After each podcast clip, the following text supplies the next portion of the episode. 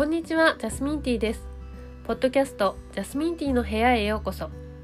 ここでは NHK 優しい日本語で書かれたニュースを一つずつ取り上げて読んでいくことにします。では始めていきましょう。犬や猫がマスクなどを飲まないように気をつけて。5月21日17時30分のニュースです。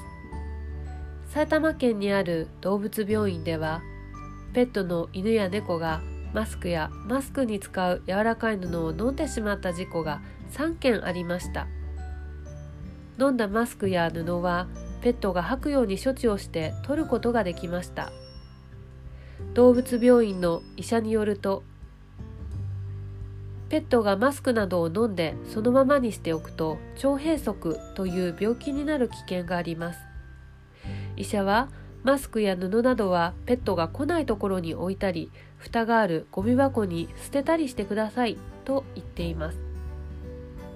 沖縄県にある動物病院ではペットがマスクを作るための針や糸を飲んだり足に針が刺さったりした事故が9件ありました。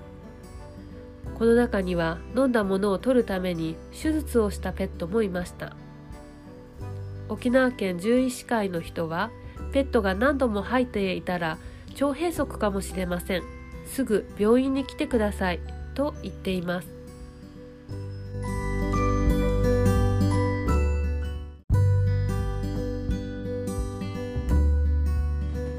こんにちは。ジャスミンティーです。ポッドキャストジャスミンティーの部屋へようこそ。ここでは NHK 優しい日本語で書かれたニュースを一つずつ取り上げて読んでいくことにします。では始めていきましょう。5月21日17時30分のニュースです。新しいコロナウイルス夏の高校野球の大会が中止になる。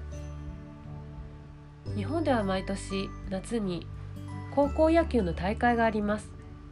都道府県で予選をして勝った高校が兵庫県にある甲子園球場で試合をして一番の高校を決めます。今年は3800の高校が予選に出る予定でした。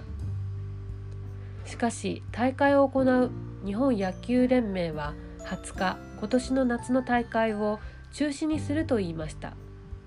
中止の理由は大会には選手や応援の人など大勢が集まるため新しいコロナウイルスがうつる危険をなくすことができないからです。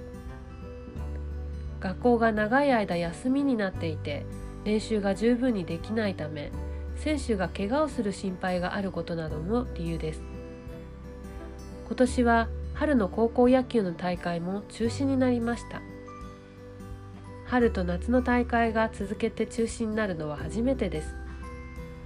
去年まで9年続けて栃木県の代表になっていた作新学院の鈴木蓮選手は甲子園球場に行くという目標はなくなりましたが野球をして学んだことをこれから役に立てたいですと話していました。